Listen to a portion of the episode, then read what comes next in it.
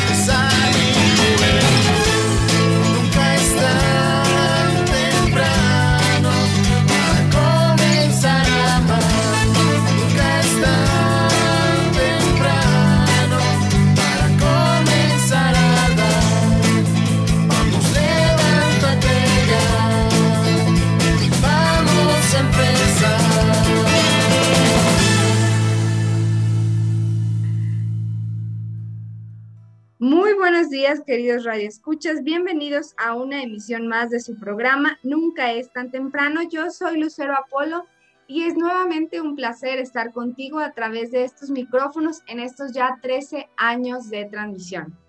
Gracias a ti que nos acompañas, que nos comentas qué es lo que te gusta, qué es lo que te gustaría de lo que habláramos, a quién te gustaría que entrevistáramos. Y pues bueno, el día de hoy, como siempre, tenemos un tema muy interesante.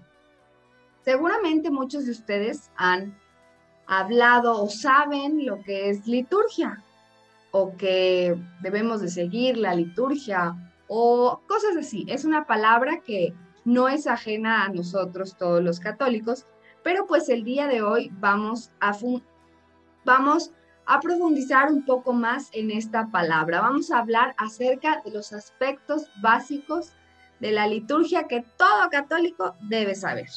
Y bueno, para ello se encuentra con nosotros el padre Francisco Javier Espinosa Ayala, quien es responsable de la dimensión y de la comisión de pastoral litúrgica y además es sacristán mayor en nuestra catedral. Buenos días, padre. Buenos días, Lucero, ¿qué tal? Muy buenos días a todos los radioescuchas. Gracias, padre. Y bueno, podríamos empezar pues definiendo a qué nos referimos cuando decimos liturgia. Muy bien, mira, eh, fíjate que esta palabra que para nosotros es muy común, eh, como tú decías muy bien, para todos los católicos, porque pues siempre se habla de liturgia, siempre eh, en las parroquias existe un grupo de liturgia, que son los que nos ayudan a organizar la celebración, de manera que todo se lleve adecuadamente. Y es una palabra hasta cierto punto habitual en nuestro léxico como cristianos católicos, pero a veces no sabemos del todo qué significa. Mira, eh, te, te comento y les comento a nuestros radioescuchas esta palabra liturgia procede del griego clásico leiturgia, que significa obra o acción pública o para el pueblo. Eh, es decir, fíjate que este término de liturgia, que ya dijimos viene del griego, comienza en un ambiente ni siquiera cristiano, ni siquiera en el mundo judío, sino más bien en el mundo griego o en el mundo helenista, donde en otras palabras significaba un servicio por amor a la patria. Y de hecho eh, surge también como una, eh, pues digamos como el deseo de ayudar al pueblo. De hecho es un término que en el origen se, lo utilizaban los gobernantes para eh, hablar de, o para, para eh, digamos, cuando se hablaba de obra pública que hacía el gobierno en favor del pueblo. ¿no? Entonces, eh, de entrada, eso significa la palabra liturgia etimológicamente o literalmente. Eh, más adelante, obviamente, esta palabra va adquiriendo como algunos otros significados y después ya cuando se traslada esta palabra al mundo bíblico o al mundo eh, judío, pues ya es como una manera de dar culto a Dios. ¿sí? Entonces, digamos que aunque el origen de la palabra estrictamente hablando tiene un origen griego y uno, es decir, un, origen helenista, cuando se traslada allá a la versión griega de la Sagrada Escritura o al mundo judío, eh, pues, eh, toma otro significado y ese significado tiene que ver el modo de dar culto a Dios. Entonces, en palabras ya más cristianas, en palabras ya más nuestras, podemos decir que liturgia significa culto cristiano o el culto que nosotros le rendimos a Dios. ¿Ok? Entonces, así sencillamente, eh, después de este preámbulo, después de esta explicación, podemos sintetizarlo de la siguiente manera. Liturgia es el culto que nosotros le damos a Dios. ¿Ok? Ok, y bueno, no solamente se refiere al culto que damos en la misa, abarca varios aspectos la liturgia. Por supuesto, mira, la, liturgia en el fondo y en la esencia se trata de la vida misma. Eh, a mí me gusta citar un poco aquel pasaje en el que Jesús eh, habla con la samaritana, aquel pasaje que escuchamos en, la cuaresma, en el ciclo A, eh, cuando nos habla de este discurso tan, digamos, un discurso muy interesante que Jesús tiene con la samaritana cuando habla justamente del culto, ¿no? Y cuando le dice a la samaritana, eh, bueno, ustedes los judíos dicen que nosotros tenemos que dar el culto a, Dios en, Jerusalén, pero nosotros decimos que se tiene que dar en Garizim, que era un santuario, era un monte que existía en aquel tiempo. Y Jesús dice algo muy claro que marcará, digamos, una, eh, pues un estilo del culto cristiano y, y él le dice, llegará el día en que se le dará eh, culto a Dios en espíritu y en verdad. Es decir, no existirá un lugar eh, propiamente dicho, eh, como para los judíos el templo de Jerusalén. O sea, fuera de Jerusalén no existían los sacrificios. Entonces Jesús, en el fondo, con, con la verdad viene a restaurar también el culto y a decir, el culto a Dios, el culto auténtico a Dios, se le da en espíritu y en verdad. ¿Qué significa esto? Que toda la vida misma, toda la vida del, cristiano, la vida de las personas, es ya un culto. De manera que eh, a tu pregunta, por supuesto, la liturgia afecta toda la vida, porque la liturgia en el fondo afecta también la vida del hombre que le da, le da culto a Dios con sus obras buenas, con sus sacrificios, con la capacidad de donarse a los demás, con la capacidad de entregarse a los otros.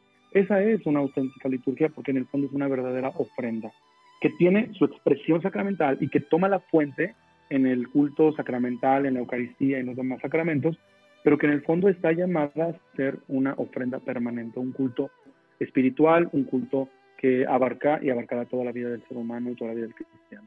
Entonces, eh, por supuesto, la liturgia afectará la parte sacramental de la estructura ritual, pero también la vida misma del hombre, porque hacia allá está la plenitud del culto cristiano. Qué interesante esto que nos comentas. Mucha gente yo creo que se queda con la idea de precisamente lo que nos decías al principio, pues el equipo de liturgia que es el encargado de que pues se vea bien y se realicen bien las, las cosas en la misa. Pero entonces, si nos diéramos aquí un cursito express de lo que viene siendo, ¿qué es lo más importante que debemos de saber nosotros como católicos acerca de la liturgia, ¿qué podría ser? Bueno, mira, de entrada eh, yo diría, eh, así como de la manera más profunda y a partir de lo que estamos diciendo, bueno, que en la Eucaristía encontramos la, la, la forma de hacernos justamente una ofrenda permanente. Es decir, ya dijimos como cuál es la, lo más profundo de la liturgia, ¿no? Y lo, lo más profundo de la liturgia es que en la Eucaristía, en los sacramentos, encontramos como la gracia, la fuente, el modelo para nosotros también convertirnos en una ofrenda. Para, en otras palabras, para también nosotros convertirnos en una eh, Eucaristía permanente, en una Eucaristía viva, ¿no? En la vida de cada uno de nosotros, en nuestra familia. Y eso es lo, más profundo. Pero obviamente, entonces, también quiere decir que la, la vida, si, si en la Eucaristía y en los sacramentos encontramos la fuente y el modelo de cómo se debe hacer una, una liturgia viva, pues obviamente la liturgia sacramental se tiene que celebrar dignamente. Entonces, eh, por eso a, la a, lo que decías respecto a los grupos de liturgia, o pensar que, que, la liturgia es pues, que las cosas salgan bien, que la celebración se lleve de la mejor manera, eh, más allá de un rubricismo, porque a veces sí lo podemos confundir, es decir, eh, las rúbricas son estas como normas litúrgicas que existen en los sacramentos, en la Eucaristía, de cómo se deben de realizar las cosas, de qué debe hacer el sacerdote, cómo debe poner las manos, cómo debe eh, también este, eh, hacer la reverencia, la genuflexión, cómo debe las lecturas, cómo debe leer la lectura el lector, cómo debe de acolitar el monaguillo, o sea, todos estos tipos de elementos que están en la parte sacramental se tienen que cuidar y se tienen que hacer eh, de manera que el, el misterio se celebre dignamente. Porque allí está el modelo de nuestra vida, que era lo que ya decíamos, ¿no? A nivel espiritual, de ahí brota también la fuente de nuestra espiritualidad litúrgica y yo diría de nuestra espiritualidad cristiana, porque nuestra vida cristiana está llamada a ser una ofrenda para los demás. Entonces, también esta otra dimensión de la liturgia es la dimensión de, dignificar la celebración, de manera que los signos hablen, los símbolos eh, nos puedan hablar, puedan expresar lo que están llamados a expresar, y para esto se requiere preparar la celebración, que haya un equipo que la prepare, que el sacerdote mismo prepare la homilía, las lecturas, las oraciones, los cantos de la misa, eh, el espacio litúrgico, eh, todo esto que forma parte de la liturgia tiene que prepararse de manera que se celebre dignamente. Qué bueno que resaltas esto que dice prepararse, porque hay veces que, pues bueno, yo iba pasando por ahí y pues me, me pasaron a leer, por ejemplo, igual y ni siquiera sabían, yo me acuerdo desde chiquita que siempre me decían, pasas a leer, pero no leas las letras rojas. Y se me quedó muy grabado, pero esto que dices, preparar, pues sí, a Dios no le podemos ofrecer mediocridades, si ciertamente es, una, es la forma en como nosotros expresamos nuestro amor a Dios, pues lo tenemos que hacer lo mejor posible. Y bueno, esto de la, de, la liturgia, Padre, es para todos, niños, niñas, eh, adultos, jóvenes.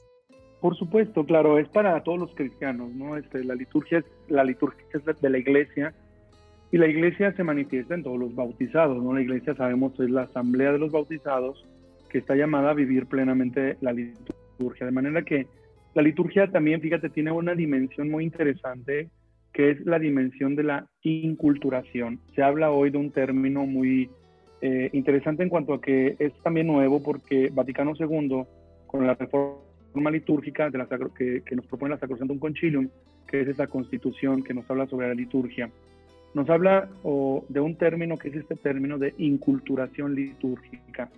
¿Qué significa inculturación litúrgica?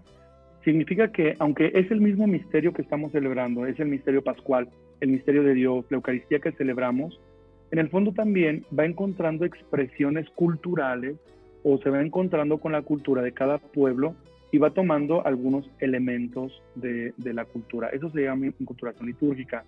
Por eso cada pueblo, cada conferencia episcopal tiene que elaborar pues, su propio calendario, eh, incluso ir adaptando algunas cosas a nivel litúrgico.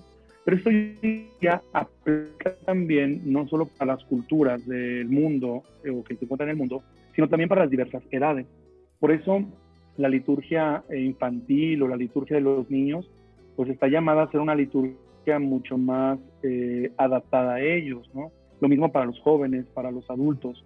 En el fondo, tenemos que decir, es el mismo misterio que estamos celebrando, que no cambia, sino eh, el misterio de Dios, el misterio pascual, pero que también va encontrando adaptaciones culturales y por tanto depende de la edad, depende de, de, la, de la condición de las personas, de manera que ese mismo misterio que celebramos lo podamos entender, lo podamos celebrar y sobre todo lo podamos vivir dignamente. ¿no? Es como que el, el objetivo, y es donde está llamada eh, la liturgia, pues a irse inculturando e irse este, pues difundiendo, e irse viviendo en cada una de las etapas de nuestra vida. Claro que sí, padre. Hay que entenderlo porque no nada más es seguir por seguir. Yo casi estoy segura que hay una razón por cada una de las cosas que suceden durante la Eucaristía.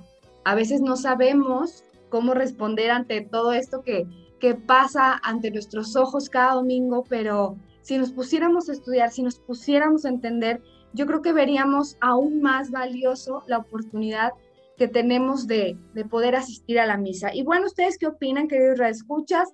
¿Les parece si vamos rápidamente a un corte comercial? Te recuerdo los teléfonos en cabina 444-812-6714 y 444-350-2303. Vamos rápidamente a un corte comercial y regresamos, no le cambies. Sigue con nosotros, estás en Nunca es tan temprano. Ya estamos de regreso en Nunca es tan temprano.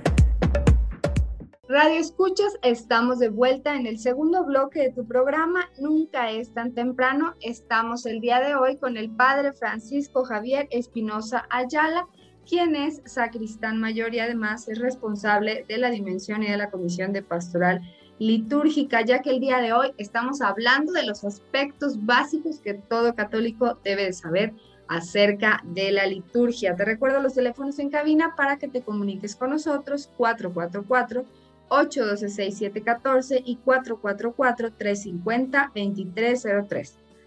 Padre, en el bloque pasado nos daba una visión general de lo que es la liturgia, cómo la debemos de entender, sobre todo para que la vivamos.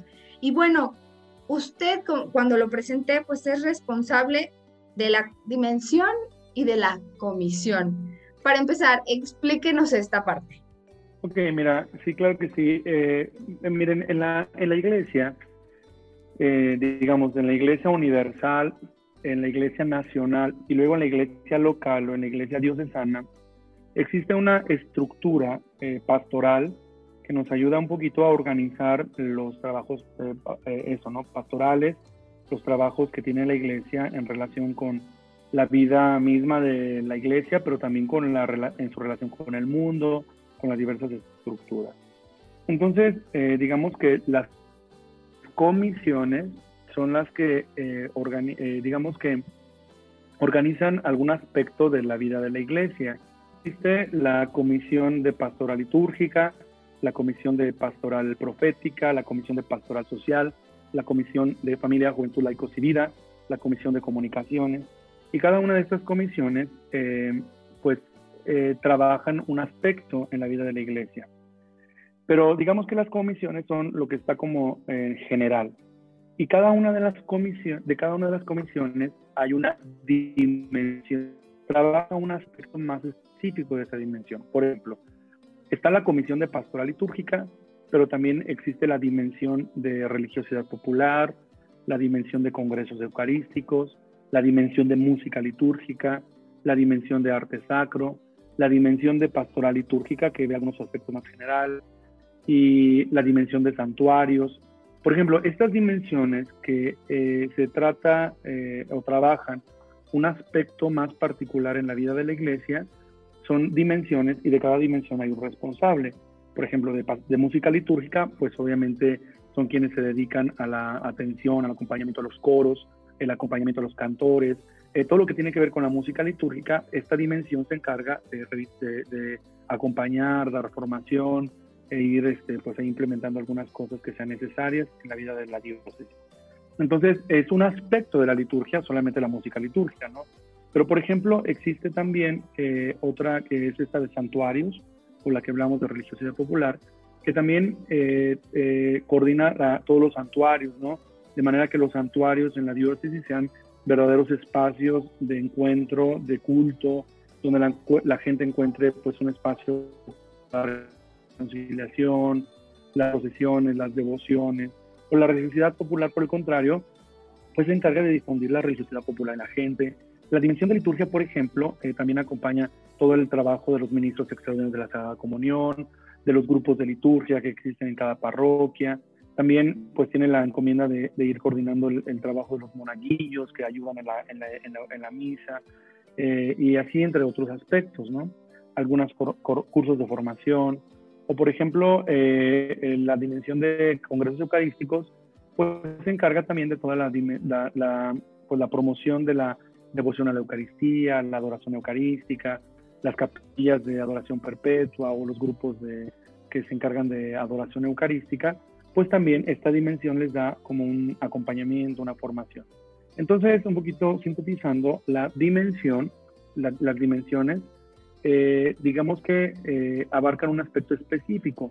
En cambio, la comisión es algo que está por encima de las dimensiones, pero que coordina el trabajo de todas las dimensiones, o sea, de la dimensión de pastoral litúrgica, de música litúrgica, de congresos de orquesta popular, y digamos que es como estas dos esperas, ¿no? Eh, la comisión es algo más general, la dimensión es algo más particular. Y en su caso, usted coordina las dos, la dimensión y la comisión. Así es, eh, a mí me toca coordinar la dimensión, que como ya decíamos, la dimensión de pastoral litúrgica, que como decíamos, eh, trata, por ejemplo, el acompañamiento a los ministros extraordinarios de la Sagrada Comunión, la formación, a los grupos de liturgia, a los grupos de monaguillos, a a toda la parte, a, los cursos de formación litúrgica, toda la, animación litúrgica de la diócesis, ¿no? En general. Y, y, la y también me toca coordinar la parte de la comisión, que es la comisión, o sea, que ya coordina, digamos, todos los aspectos de las demás dimensiones. Que realmente el trabajo de la comisión es un trabajo, pues, de, de ver, eh, de revisar que las cosas se vayan dando adecuadamente, de tener como unos planes generales, unos, una estructura que nos pueda ayudar a avanzar y a trabajar eh, adecuadamente y a coordinar, digamos, más bien como el trabajo de los demás.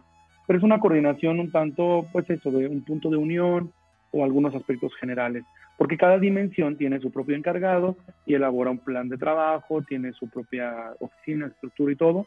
Este, digamos que no es que yo eh, influya en todo, sino más bien me toca un poco coordinar que todos vayamos como en sintonía, de acuerdo al plan de pastoral, de acuerdo a la normativa que nos presenta la Conferencia del Episcopado Mexicano, eh, la Vicaría de Pastoral, o sea, como que es un trabajo un poco de, eh, de, conjunto, de animación y también un poco de enlace entre la Vicaría Pastoral, entre la Conferencia Episcopal y las demás dimensiones. Es un poquito el trabajo que también realizo.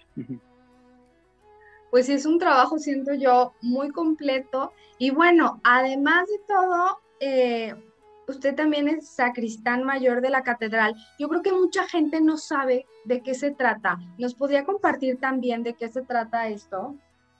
Claro que sí, con mucho gusto. Mira, bueno, todos sabemos que la catedral, en la, existe una catedral en cada diócesis. La diócesis, sabemos, es ese conjunto de parroquias, que es donde está al frente un obispo, donde, donde tiene su catedral y donde tiene un presbiterio, es decir, un grupo de sacerdotes. Eh, depende mucho de la, de la grandeza o de la, de la, de la, diócesis, de donde tiene su presbiterio que colaboran con el obispo en, pues, en el trabajo pastoral, en el trabajo en las parroquias y en todo lo que cada diócesis va desarrollando.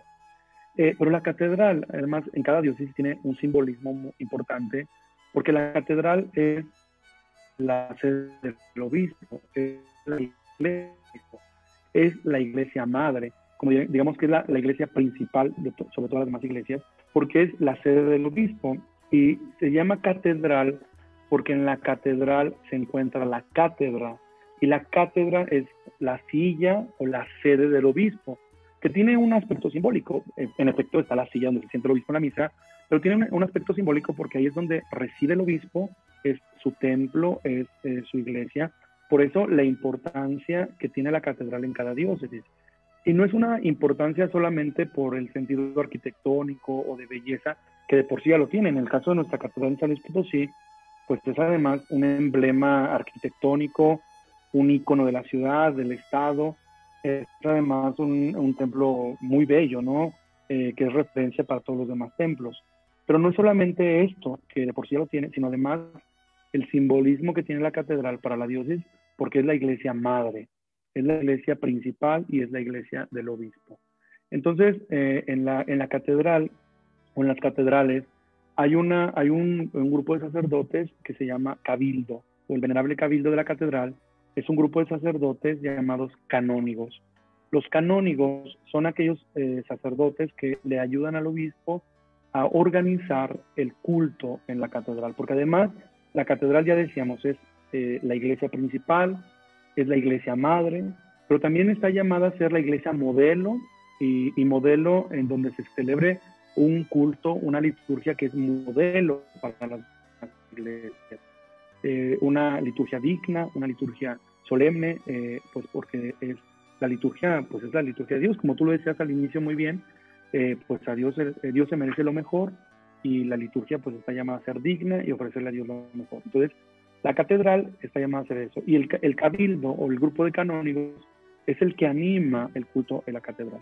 El sacristán mayor es un sacerdote también que está al servicio del cabildo y que ayuda en la administración de los bienes, ayuda en, la, en la eh, digamos, en la, en la animación litúrgica, en la animación de la catedral, en todos esos aspectos que ya hemos dicho.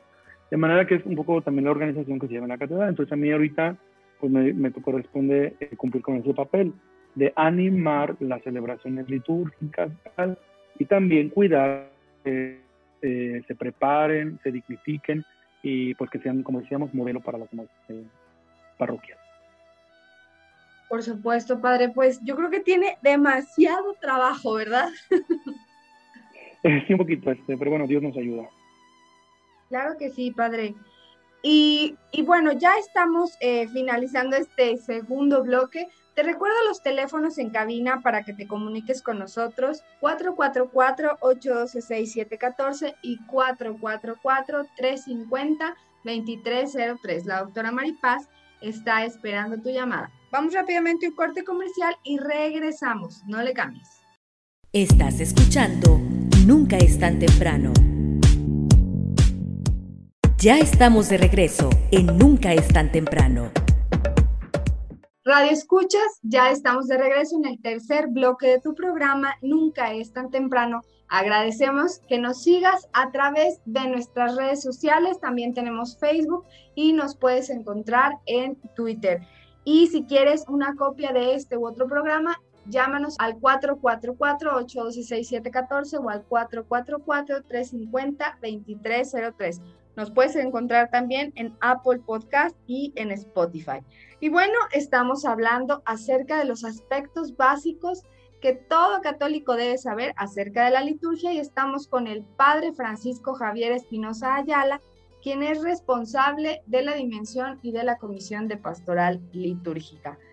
Padre, pues nos ha explicado más o menos eh, la importancia de la liturgia, pero yéndonos un poco a lo práctico, ¿cómo sería la misa ideal desde el punto de vista litúrgico? Bien, mira, eh, debemos de recordar antes de esto que mm, nuestra celebración es una celebración que se hace en el rito romano. ¿Qué quiere decir esto? Que existen otros ritos que no son romanos.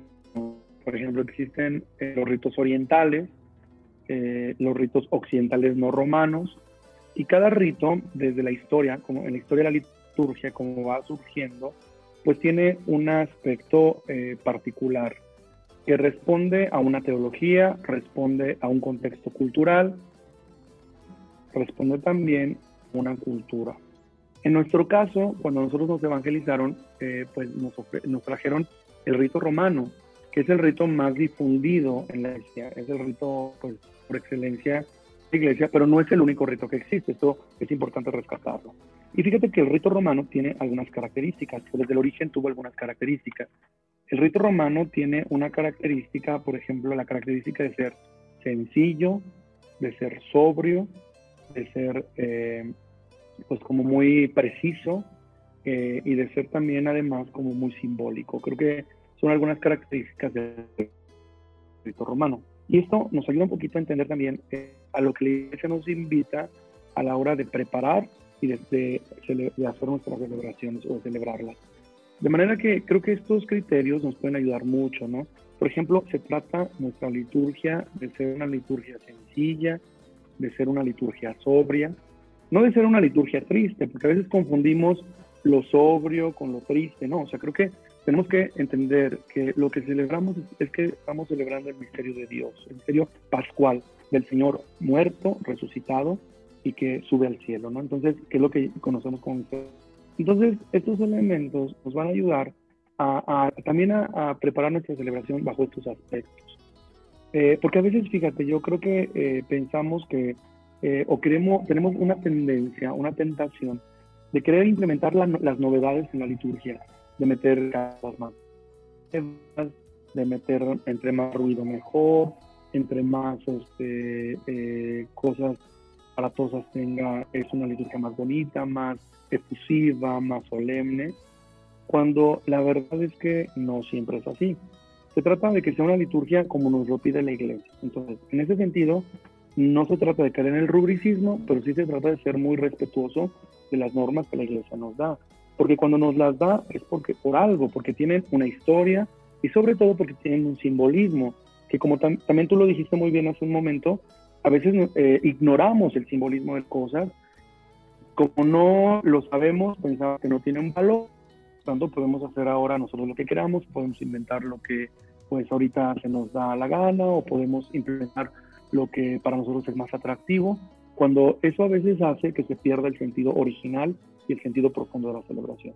Entonces yo diría, ¿cómo sería una liturgia ideal? Pues una liturgia que respete en la medida de lo posible por lo que la iglesia nos ofrece.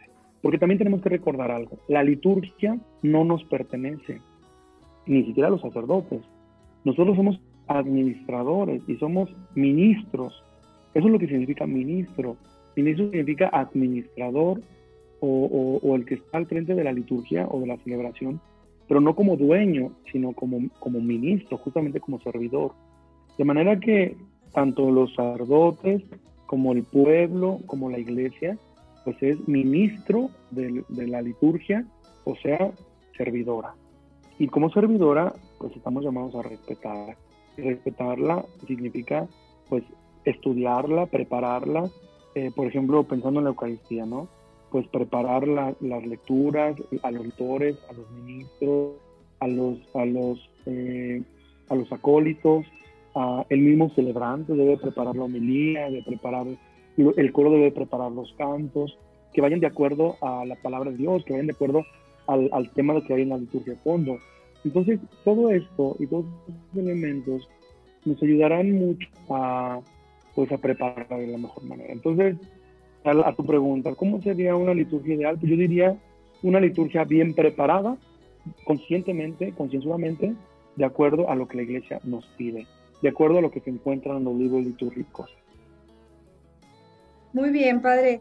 Y me llama la atención también esto que dice que los ministros de, de, la liturgia, sacerdotes como las personas que, que, organizan, pues deben de ser servidores. Y es que a veces me ha tocado que parece que ellos son los todo y nosotros, pues los que ignoramos muchas cosas.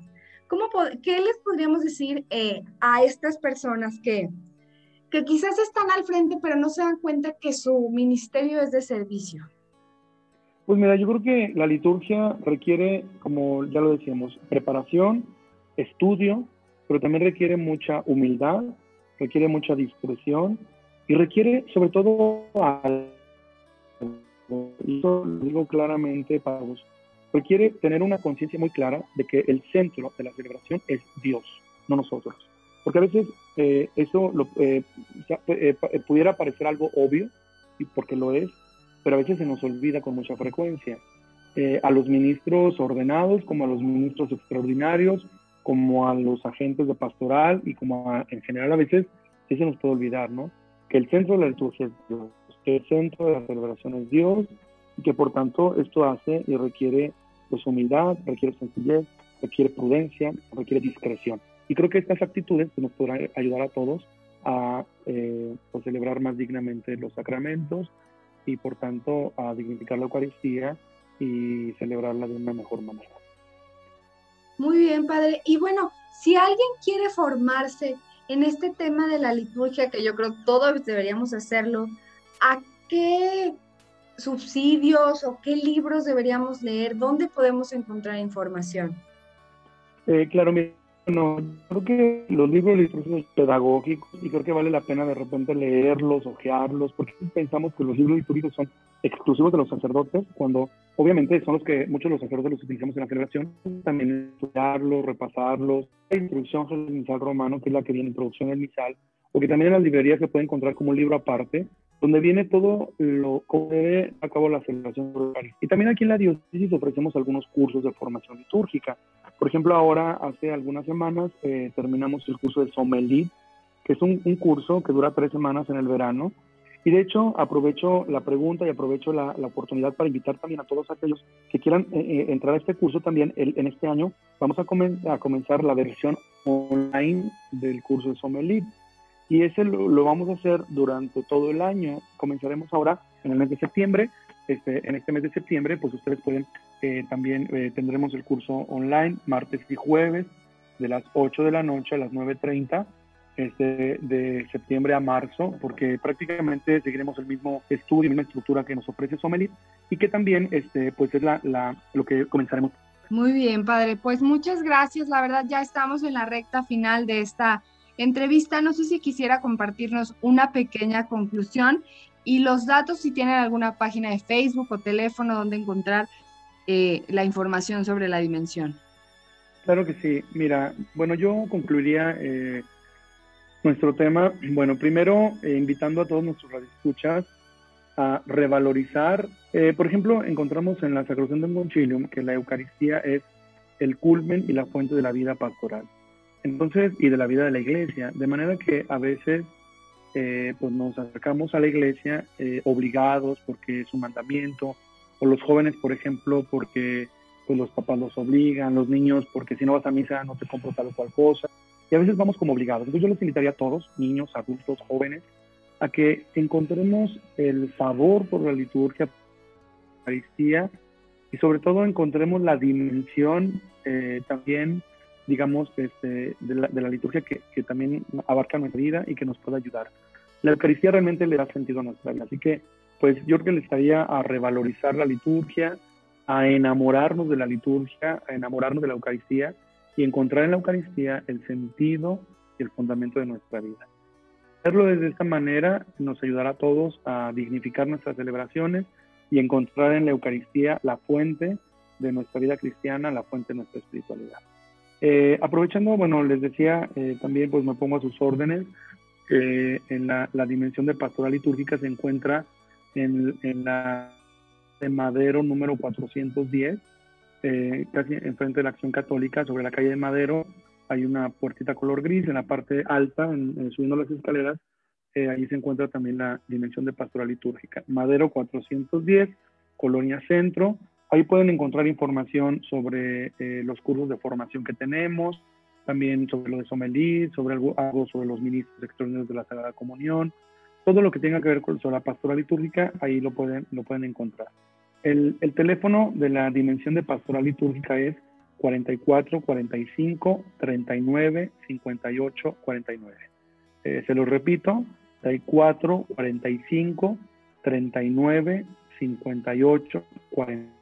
Eh, allí también tenemos WhatsApp, tenemos, eh, nos pueden enviar un mensaje o también al correo electrónico liturgia.slp@gmail.com. También cualquier información allí eh, pueden encontrarla y para cualquier cosa pues los esperamos con mucho gusto. Muy bien, padre, pues muchísimas gracias por habernos compartido este tema y pues cualquier evento que tengan en esta en esta dimensión, pues aquí tienen los micrófonos abiertos. Muchas gracias, padre. Muchísimas gracias a, ti, Lucero, y gracias también a todos los que escuchas. Que el Señor les bendiga en este domingo, Día del Señor, y no se olviden de ir a la Santa Misa, por supuesto. Claro que sí, padre. Pues vamos rápidamente a un corte comercial y regresamos, no le cambies. Sigue con nosotros, estás en Nunca es tan temprano. Hoy más que nunca, el Seminario Mayor de San Luis Potosí, Caritas San Luis y nuestra Iglesia Potosina te necesitan, participando en la campaña de apoyo solidario 2021. Solo tienes que adquirir tu bono donativo en tu parroquia o en las oficinas de Caritas, con el que podrás ganar premios en efectivo. Primer lugar, 500 mil pesos. Segundo lugar, 300 mil pesos. Tercer lugar, 150 mil pesos. Con generosidad, ya ganaste. La pandemia nos separó, la Iglesia nos une. Ya estamos de regreso en Nunca es tan temprano. Radio Escuchas, ya estamos en el último bloque de tu programa Nunca es tan temprano. Agradecemos al Padre Francisco Javier por este tema interesante acerca de liturgia. Esperamos que te haya dejado muchas cosas buenas y muchas cosas interesantes para seguir aprendiendo. Hoy es domingo, hoy es Día del Señor. Ojalá tengas oportunidad de asistir a misa o seguirla a través de los medios electrónicos. Así que vamos a escuchar nuestro ya tradicional melodrama evangélico. Así que dice luces, micrófonos y acción.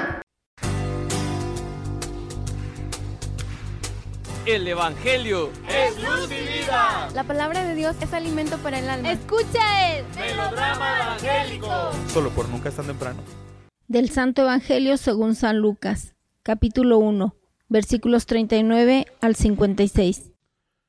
El poderoso ha hecho obras grandes por mí. Enaltece a los humildes. En aquellos días, María se levantó y se puso en camino de prisa hacia la montaña, a una ciudad de Judá. Entró en casa de Zacarías y saludó a Isabel. Aconteció que, en cuanto Isabel oyó el saludo de María, saltó la criatura en su vientre, se llenó Isabel de Espíritu Santo y levantando la voz, exclamó, Bendita tú entre las mujeres y bendito el fruto de tu vientre. ¿Quién soy yo para que me visite la madre de mi Señor? Pues en cuanto tu saludo llegó a mis oídos, la criatura saltó de alegría en mi vientre. Bienaventurada la que ha creído, porque lo que le ha dicho el Señor se cumplirá. María dijo, Proclama mi alma la grandeza del Señor. Se alegra mi espíritu en Dios, mi Salvador, porque ha mirado a la humildad de su esclava. Desde ahora me felicitarán todas las generaciones, porque el poderoso ha hecho obras grandes en mí. Su nombre es santo y su misericordia llega a sus fieles de generación en generación. Él hace proezas con su brazo, dispersa a los soberbios de corazón, derriba del trono a los poderosos y enaltece a los humildes. A los hambrientos los colma de bienes y a los ricos los despide vacíos. Auxilia a Israel, su siervo, acordándose de la misericordia, como lo había prometido a nuestros padres en favor de Abraham y su descendencia por siempre. María se quedó con Isabel unos tres meses y volvió a su casa. Para nuestra reflexión. Feliz domingo para todos. En esta ocasión, un domingo muy especial porque es 15 de agosto y la iglesia, nuestra iglesia celebra la solemnidad de la Asunción de la Santísima Virgen. Ante todo debemos recordar que el lugar de María dentro del conjunto de nuestra fe católica es el lugar de la realización de la gracia divina. Es decir, todo lo que puede Dios, todo lo que puede su amor, todo lo que Dios desea para el ser humano, se encuentra de alguna manera expresado en la vida, en el caminar, en el peregrinar de fe de la Santísima Virgen María. Por eso el nombre que más me gusta desde la teología, el nombre que más me gusta para nuestra Madre, para la Santísima Virgen, es Evangelio realizado. Lo que puede el Evangelio, lo que logra el Evangelio, se nota en María Santísima. ¿Y por qué? Porque allí donde no hay resistencia, allí donde no hay oposición a la obra divina, esta obra se despliega en toda su belleza, en todo su poder, en toda su sabiduría y en toda su bondad. Y por eso, cuando nosotros miramos a la Virgen, no estamos encontrando en ella solamente aquella persona amable y amorosa que ciertamente es, sino que estamos encontrando en ella la realización del Evangelio.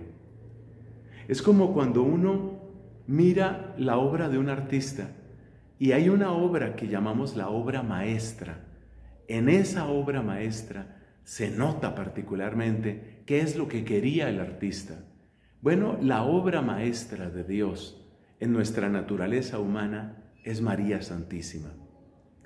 Esa obra ya se dio en el peregrinar de su fe en esta tierra, pero, pero es que la vida humana no termina en esta tierra es que nosotros no terminamos nuestra existencia con la muerte, lo cual significa que la plenitud de lo que cada uno de nosotros es se muestra, se manifiesta más allá de la muerte, se manifiesta en la eternidad.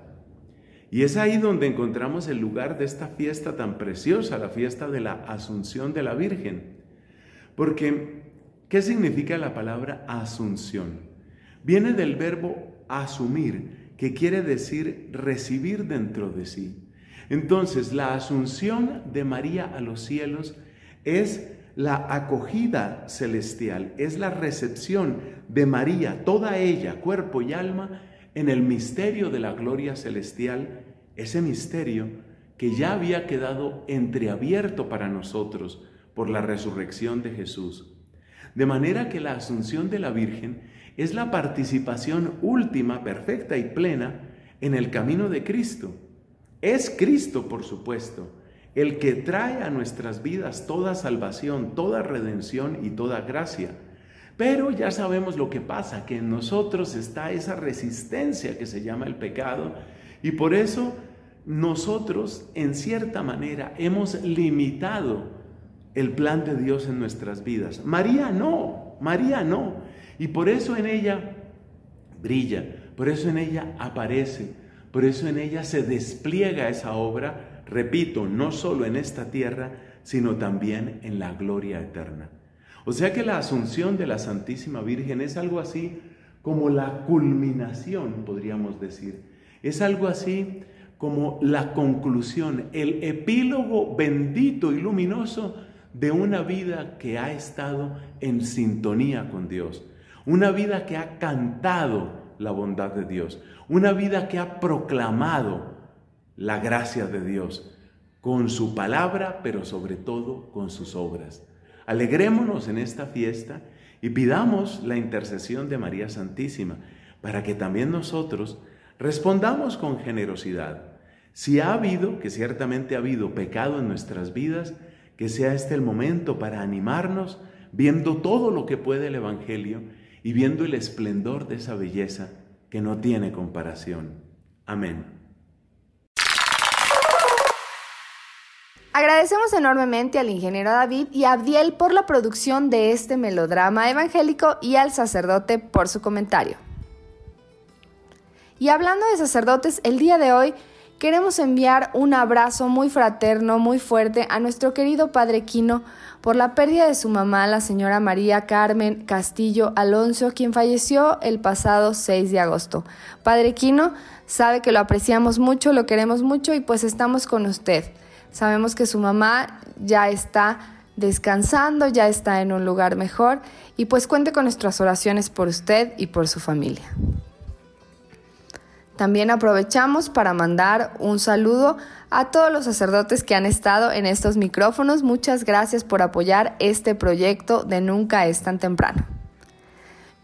Radio Escuchas, yo soy Lucero Apolo Radio Escuchas, mi nombre es Lucero Apolo y fue un placer estar contigo en esta mañana de domingo. Gracias por acompañarnos y nos escuchamos el próximo domingo en punto de las 8 de la mañana por el 103.1 de FM o el 1100 de AM.